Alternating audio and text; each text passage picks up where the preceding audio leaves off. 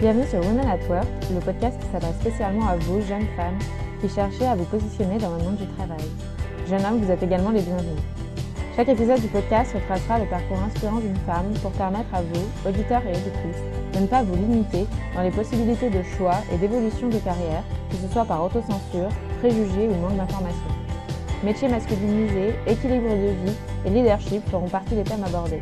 À travers la diversité des parcours présentés ainsi que des questions soulevées, on espère que le podcast Female Network vous servira de piste de réflexion et d'inspiration en tant que leader et professionnel de demain.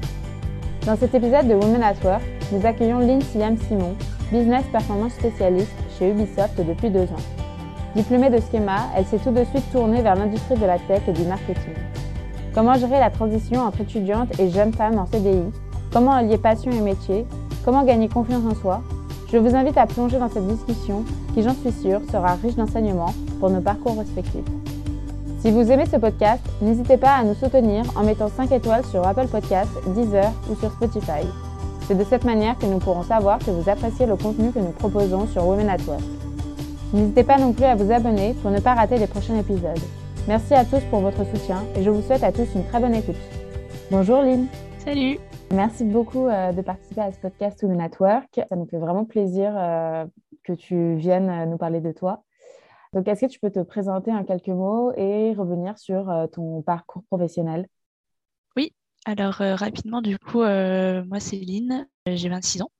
J'ai obtenu un bac économique et social en 2013, à la suite duquel en fait j'ai fait une classe préparatoire donc c'est les classes préparatoires pour euh, l'ENS Cachan. À la fin de cette classe préparatoire, euh, n'ayant pas spécialement envie du coup d'intégrer euh, l'ENS, j'ai intégré donc Schema, qui est une école de commerce, et j'ai effectué donc un, master spécialisé en marketing international et business development.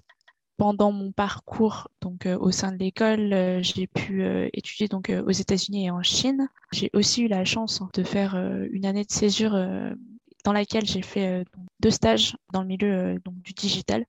Et j'ai euh, du coup enchaîné sur un stage de fin d'études qui s'est transformé du coup en embauche aujourd'hui dans l'entreprise où je suis actuellement, qui est Ubisoft.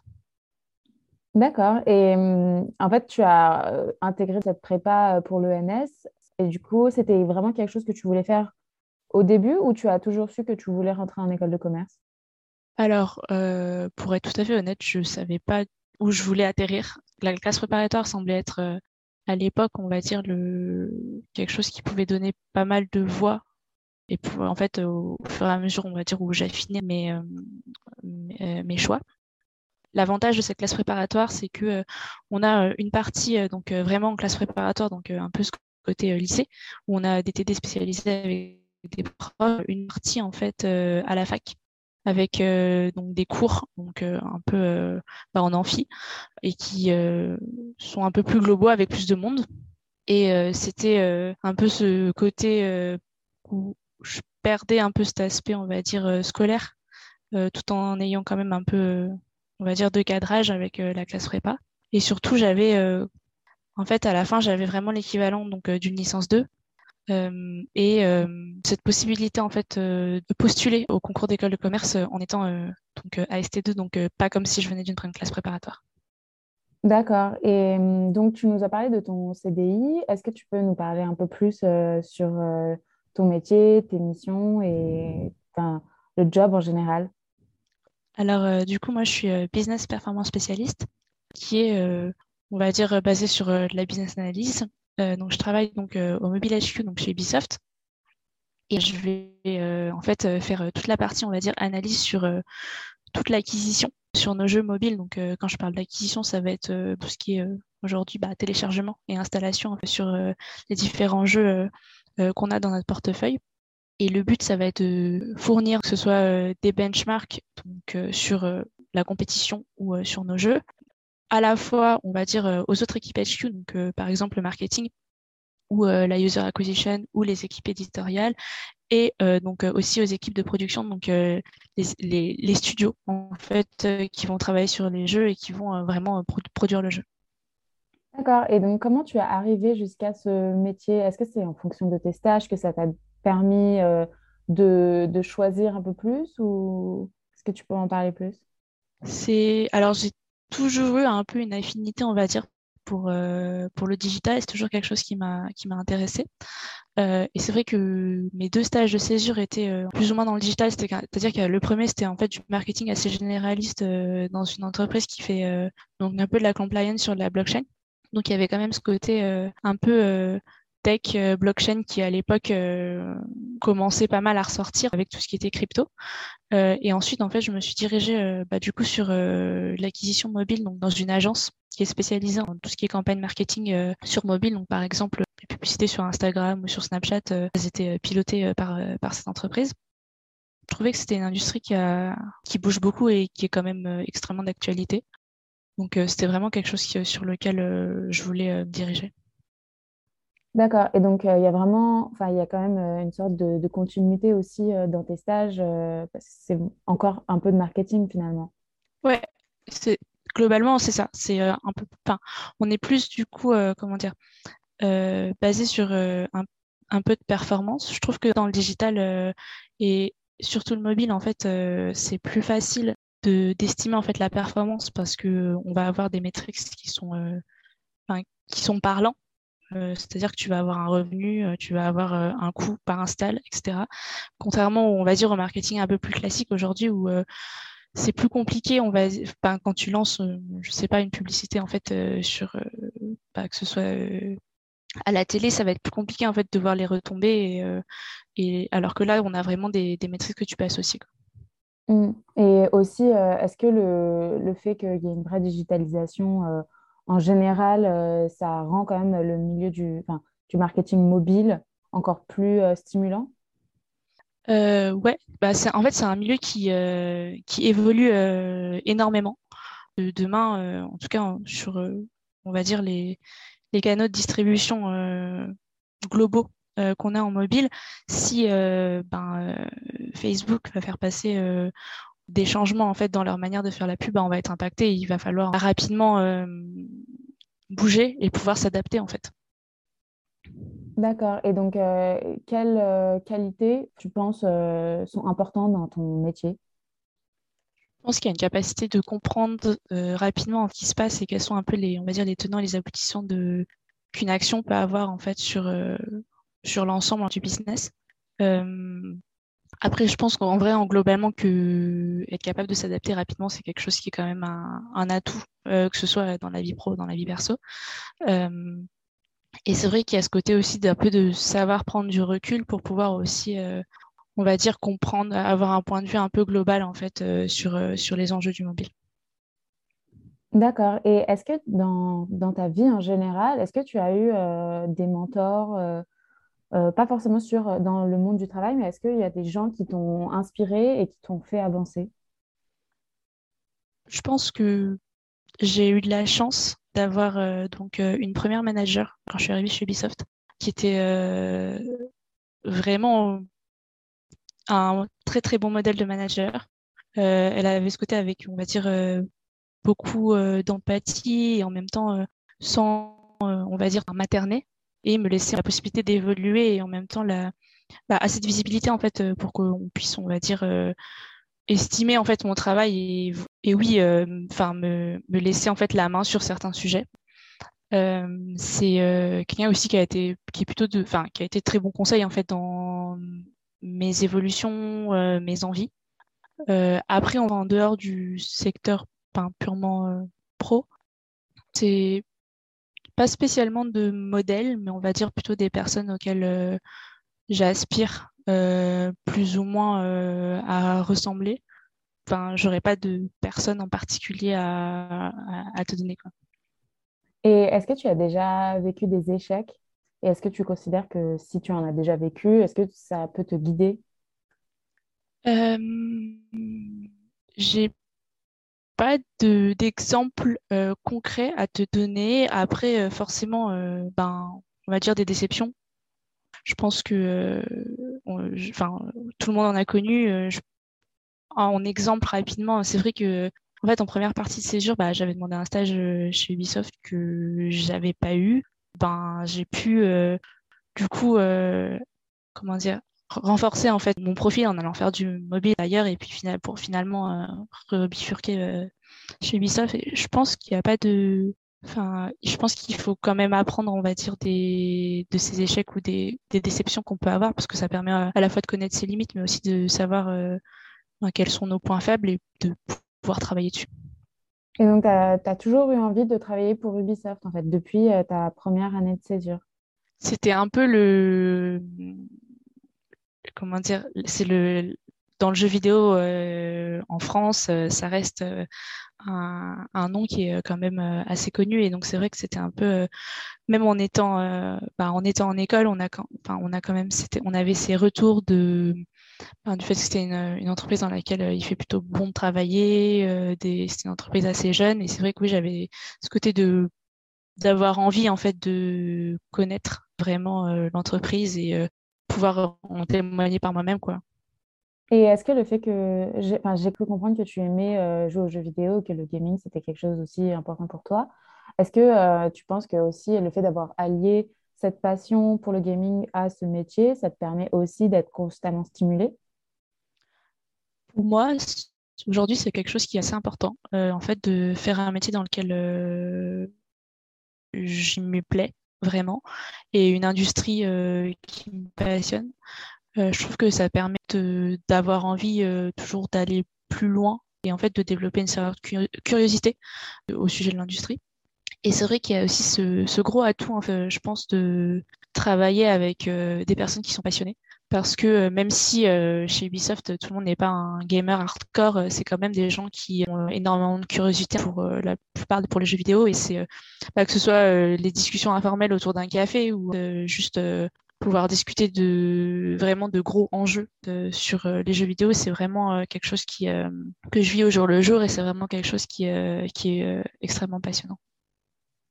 Et donc, euh, est-ce que certains secteurs, euh, certains, certaines industries vous intéressent aussi actuellement ou est-ce que vous voyez vraiment continuer dans euh, le monde des jeux vidéo? Aujourd'hui, je me vois vraiment continuer en fait dans ce monde-là parce que globalement, c'est la réalité, c'est que c'est un monde qui est assez petit quand même. On, se connaît quand même pas mal. après, on va dire à large je pense que je préférais rester dans tout ce qui est euh, entertainment, même si euh, forte affinité en fait aujourd'hui euh, pour bah, les jeux vidéo. Quoi.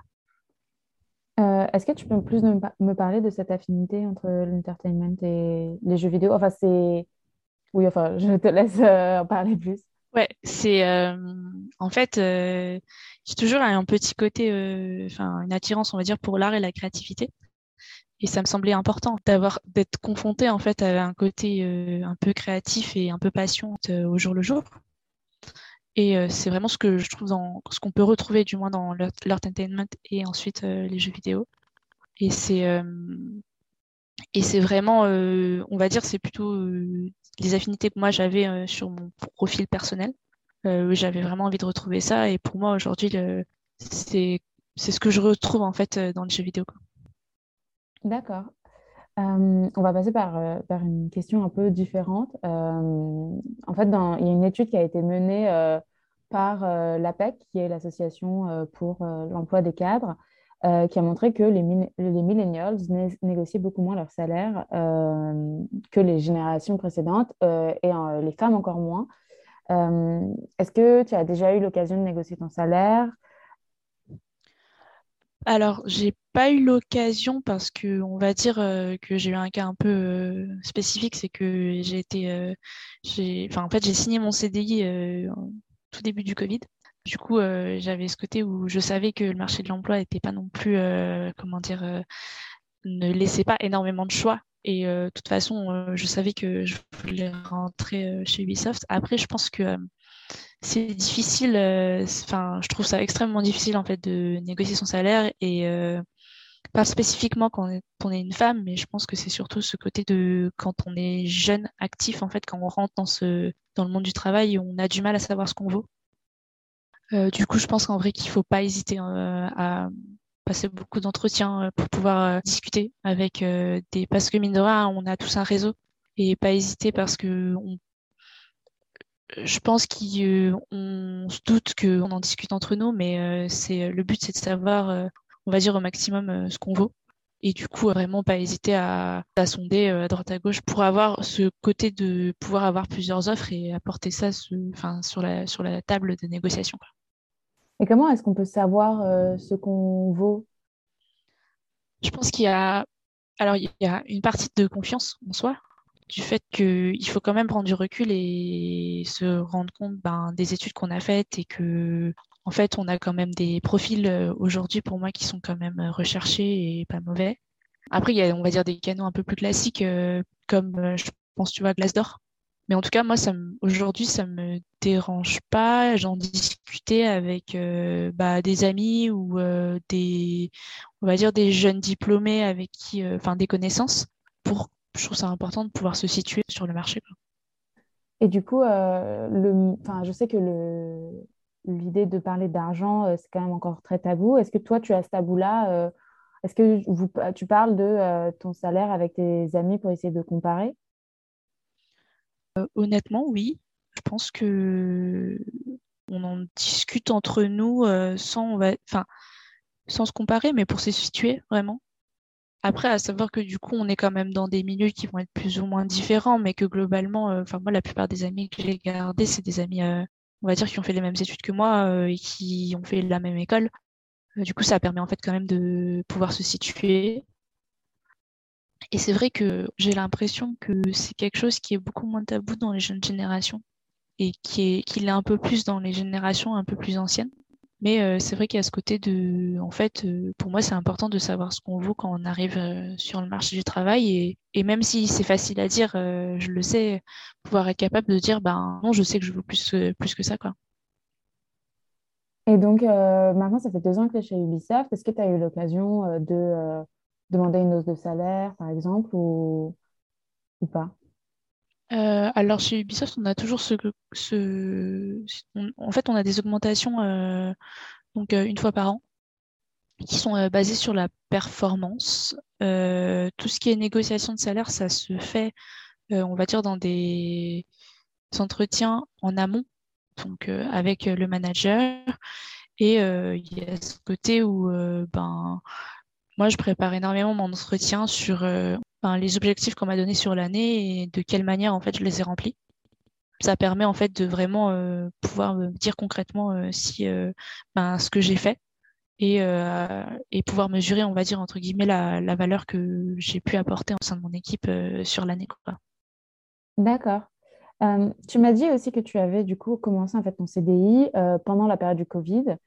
Euh, comment est-ce que tu l'as vécu, euh, du coup, en fait, cette période de Covid? Puisque c'est vrai que à cette époque, tu rentrais tout juste dans le monde du travail. En fait, tu étais à la recherche de ton CDI, c'est ça?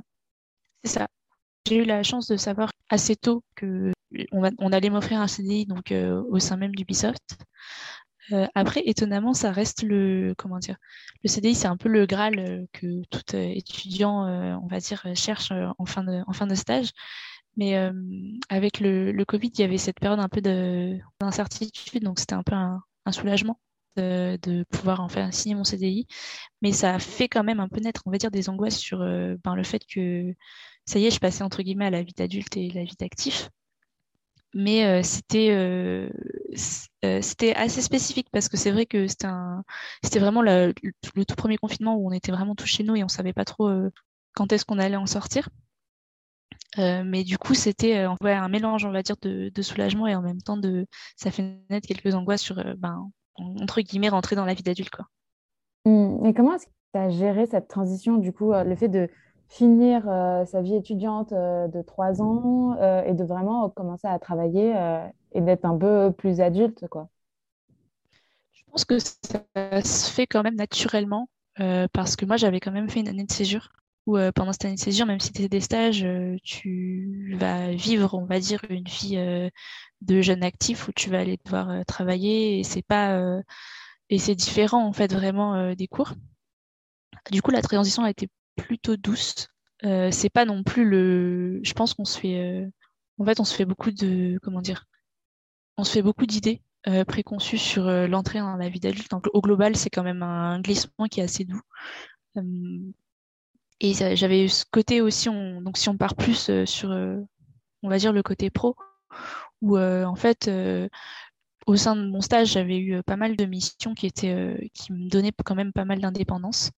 et du coup, j'avais eu ce côté où j'avais déjà eu pas mal de responsabilités et le glissement s'est fait là aussi en fait plutôt naturellement.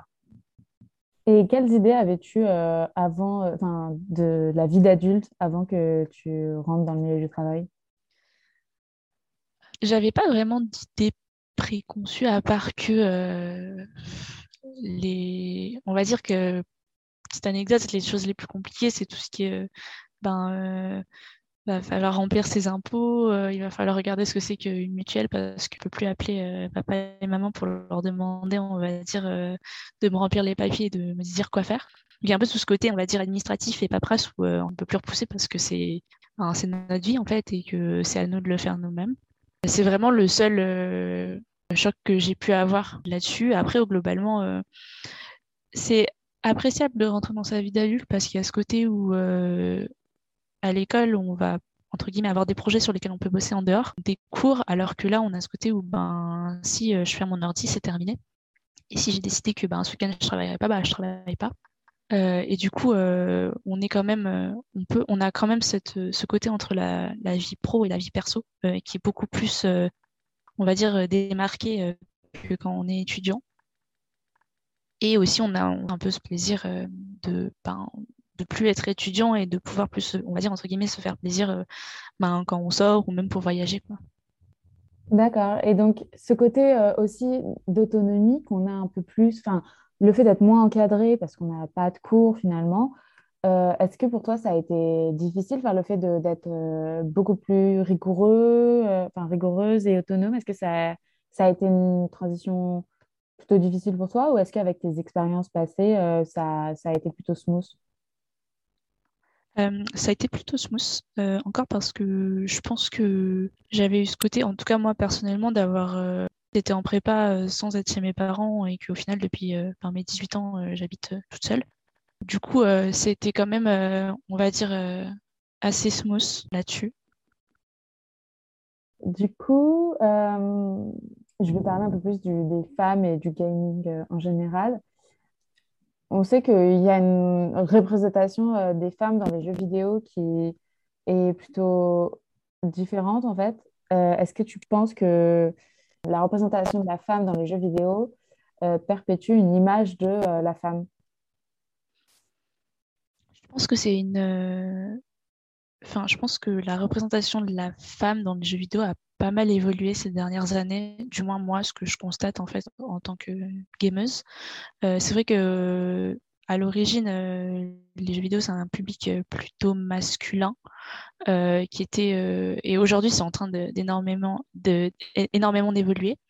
mais du coup, c'était un peu la vision que les hommes avaient de la femme qui était à, l'époque, quoi. Et c'est vrai qu'il fallait un peu une héroïne des fois c'était une héroïne qui était, euh, on va dire, selon euh, leur, euh, leur vision à eux. Aujourd'hui, ben, de par le fait qu'il y ait de plus en plus ben, de femmes dans cette industrie, et aussi que les mindsets aient changé. On est en train d'énormément en fait faire de, de changements dans ce dans ce secteur. Et je pense que on est donc on table quand même plus sur, on va dire, ben, avoir côté où euh, on peut avoir, on va dire, des personnages qui sont féminins, qui sont faits par, euh, en fait, euh, par des femmes et que, et que par des hommes, mais ça touche, enfin, je pense que ça touche aussi, par exemple, le cinéma où, en tout cas, dans, mon avis personnel, où des fois, il y a des personnages féminins qui sont, on va dire, écrits par des hommes et on, part quand même dans cette, dans cette évolution, en tout cas, de ce changement de mindset dans, dans, dans cette industrie. Et est-ce que tu penses que euh, le fait que le féminisme soit de plus en plus important euh, dans la société et soit un sujet qui est de plus en plus évoqué, est-ce que tu penses que aussi les jeux vidéo et l'industrie du jeu vidéo en général euh, fait attention à cette évolution et, y prend part aussi? Je pense que oui, et je pense qu'en en fait, on peut en parler en disant ben justement pas que l'industrie du jeu vidéo, le, moi, de ce que je vois quand même, et même parce que j'en discute euh, avec euh, des amis qui ont fait euh, des écoles d'ingé, c'est quand même un sujet qui touche de plus en plus, on va dire, les jeunes de notre âge, mais pas que les femmes. Donc c'est plutôt rassurant. Et en fait, je pense que plus ça touchera le plus grand nombre, plus on pourra être amené, on va dire, à changer en fait les choses. Et hum, tu m'as parlé aussi que le fait que chaque année chez Ubisoft, il y avait une augmentation en fonction, de la performance. Est-ce que tu trouves que c'est stimulant ou est-ce que, enfin, est-ce que ça peut parfois être un peu stressant? Comment est-ce que tu gères cette pression? Je pense que c'est alors, je comprends que ce soit, ce soit nécessaire et je pense que c'est nécessaire en fait de pouvoir évaluer, on va dire, la performance des, des personnes euh, et surtout, on va dire, euh, justifier une augmentation en fait euh, avec de la performance. Je pense que n'est stressant que ce qu'on veut qu'il le soit sur la performance, c'est-à-dire que en fait, si on est, euh, on sait qu'on est à la bonne place et au, on va dire euh, au bon endroit. En tout cas, moi, je sais évaluer euh, ce que j'apporte dans mon équipe et ce que j'ai fait. et du coup, ça me pose pas de problème de parler en fait d'augmentation à la performance. Après, la performance, c'est vraiment un, très grand mot, on va dire. C'est pas facile de, enfin, c'est pas aussi facile que ça de quantifier la performance d'une personne mais ça, pour moi, c'est quand même le meilleur indicateur en fait pour euh, pouvoir euh, justifier une augmentation. D'accord. Et hum, cette, euh, le fait de négocier à chaque fois, par exemple, ça demande aussi de la confiance en soi. Comment est-ce que tu arrives à gagner en confiance? Est-ce que tu penses que la confiance en soi, c'est quelque chose d'inné ou est-ce que ça se travaille? Je pense vraiment que c'est quelque chose qui se travaille. Je pense que c'est quelque chose qui, euh, en fait, se crée euh, bah, déjà avec l'expérience. Le fait d'être plus à l'aise sur son poste, ça va pouvoir euh, permettre de maîtriser plus, on va dire, ses missions et pouvoir savoir où est-ce que on a réussi, où est-ce qu'on a géré, où est-ce qu'on a eu un peu plus de difficultés. Je conçois que c'est quelque chose qui est difficile d'obtenir et d'avoir dès le début. Et je pense, euh, par exemple, en tout cas à titre personnel, que la confiance en moi que j'ai aujourd'hui, elle sera différente euh, dans dix ans. Et je pense euh, et j'espère que j'aurai encore plus confiance en moi parce que je sais encore plus que je vaux sur, ben, sur le marché. Et je, fais, je ferai, on va dire, aussi confiance énormément en, mon expertise et en, en mon parcours. Et, et, comment est-ce que tu sais que tu as réussi quelque chose? Comme, Quelle est ta vision de la réussite? Est-ce que tu considères, par exemple, que le fait d'être à Ubisoft euh, actuellement dans un poste que tu aimes euh, et euh, c'est une réussite? Ou comment analyses-tu la, réussite en général? Je pense que c'est principal. Chez moi, c'est principalement ce sentiment d'être content et d'être, on va dire, fier de mon parcours. c'est d'avoir ce, comment dire, ce sentiment de, fait, d'être à sa place et d'avoir trouvé sa place. c'est ça qui est assez important en tout cas moi, euh, pour qualifier, on va dire, euh, la, réussite. Après, euh, j'aime pas, on va dire, me reposer, se contenter en fait de, ça. J'aime bien l'idée de, en fait, du fait d'être jeune et de pouvoir devoir se challenger, d'aller chercher toujours un peu plus loin. Du coup, c'est vrai que je suis, je suis contente et quand même et, fière ben, de mon parcours mais que en fait en tout cas moi à titre personnel je me Enfin, le but, c'est pas de se contenter de d'avoir ça, mais d'aller chercher un peu plus loin. Quoi. Et donc, euh, où est-ce que tu te vois dans 10 ans? C'est une question compliquée. En tout cas, euh, je pense à un poste euh, avec responsabilité et une équipe à manager. Je n'ai pas de. Si je reste, on va dire, dans l'industrie des jeux vidéo, en tout cas, c'est une industrie qui m'intéresse mais on va dire plus avec ce côté d'avoir en fait une équipe en fait et pouvoir pouvoir transmettre à travers le fait de, manager des personnes. Et est-ce que dans ton à ton poste de business performance spécialiste, tu manages des personnes? Alors j'ai aujourd'hui le on va dire le management d'un stagiaire depuis presque un an. Et c'est vrai que c'est quelque chose qui est assez en tout cas, c'est quelque chose que moi, à titre personnel, j'apprécie de pouvoir transmettre. En fait, la connaissance et euh, de pouvoir euh, former quelqu'un et lui apprendre aussi les tenants, les aboutissants d'un métier. Et qu'est-ce qui fait euh, un bon manager selon toi? Je pense qu'il faut être à l'écoute de ses équipes. il faut pouvoir aussi s'adapter en fait aux demandes que son stagiaire peut avoir. Et c'est vraiment ce côté de, je pense, la communication est aussi assez importante en fait de de savoir donner un cadre tout en étant présent, sans, on va dire, étouffer la, la personne. D'accord, merci. Et hum, on arrive vers la fin du, de notre podcast. Est-ce que tu as un conseil que tu aurais aimé avoir euh, avoir euh, reçu quand tu étais étudiante euh, avant d'entrer dans le monde du travail? Ouais, je pense que, en tout cas moi personnellement, je suis quelqu'un d'assez, on va dire, discret et introverti.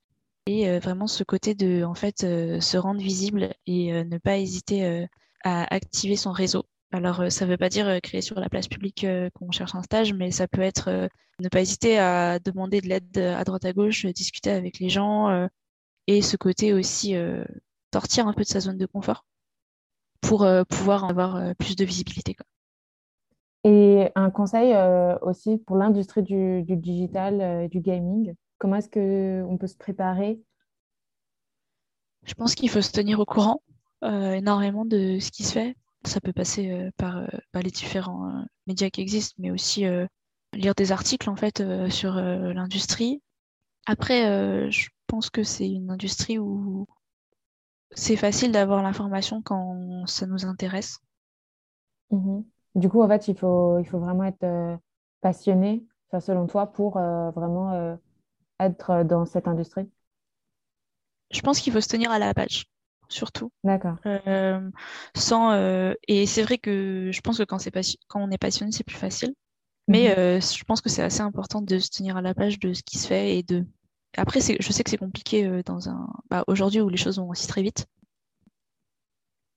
D'accord. Et pour conclure, est-ce que, euh, enfin, c'est un peu une, habitude qu'on a euh, dans notre podcast Humainatoire, on te laisse seul avec le micro. Qu'est-ce que tu aimerais dire à, nos auditrices et auditeurs?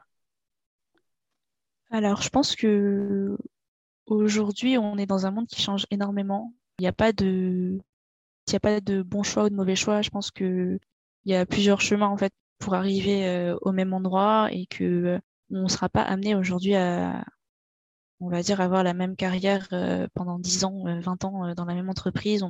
Peut-être que même on fera des, on va dire, des, des, jobs qui seront totalement différents au cours de notre vie professionnelle. Je pense qu'il faut se faire confiance et écouter un peu vraiment l'instinct qu'on a et quelles sont nos, un peu nos premières envies tout en se connaissant, on va dire, euh, soi-même et euh, savoir en fait euh, où sont les limites et, et aussi pouvoir connaître ses limites pour pouvoir aller chercher aussi plus loin. Quoi. Super.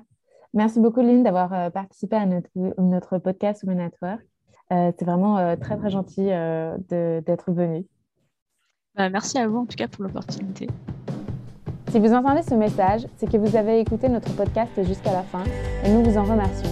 Il vous a peut-être inspiré, encouragé, éclairé. En tout cas, nous serions ravis de connaître vos impressions. N'hésitez pas à nous taguer sur Instagram avec à Podcast pour nous dire ce que vous en avez pensé. Merci à toutes et à tous. Nous avons hâte de vous lire. N'hésitez pas non plus à vous abonner au podcast sur Apple Podcast, Deezer ou Spotify. Nous vous disons à très vite pour le prochain épisode.